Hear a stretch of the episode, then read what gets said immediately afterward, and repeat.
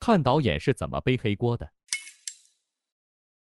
我第一次背锅记得是在零九年的时候，当时是一个导演朋友找我去做一个广告，那么当时我也没多想，超大的客户，上市公司，中国人民都知道的品牌，那我肯定一口答应下来啊，对不对？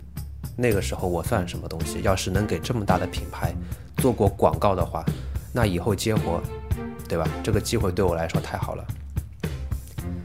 可是我一去呢，我。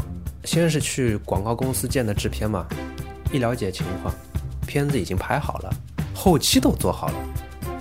哎，什么意思？我当时就不懂啊，都完成了，叫我来干嘛？后来制片跟我讲说，希望我能在后期方面给片子做一些调整，让片子看起来更好一些。那就是后期导演了，那也行。于是我们又从广告公司出发去了负责后期的公司。这个细节当时我没在意啊，其实这说明了什么？一家广告公司自己居然是做不了后期的，还要去别的公司做。说的好听点，他们只负责策划；说的直白点呢，就是层层转包嘛。那个后期公司的负责人呢，我看他样子，他应该是他们公司老板，这个态度不好的，看到我讲话的时候，反正阴阳怪气的。就是那种，你就是那个导演啊！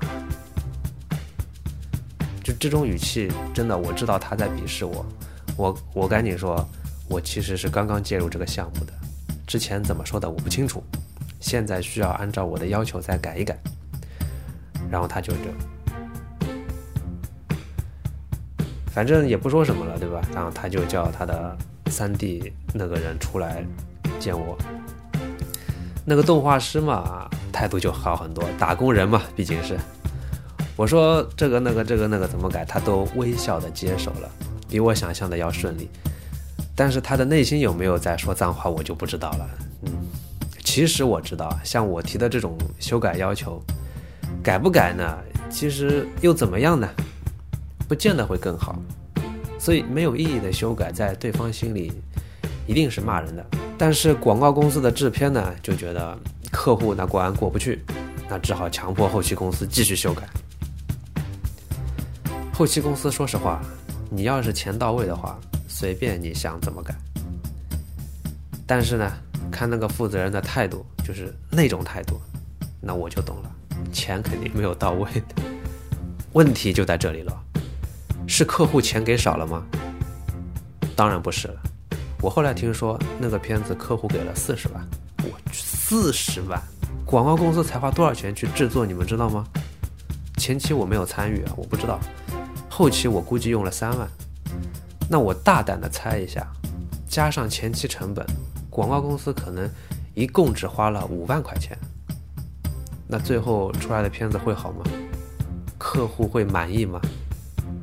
肯定不会的。客户期待的是。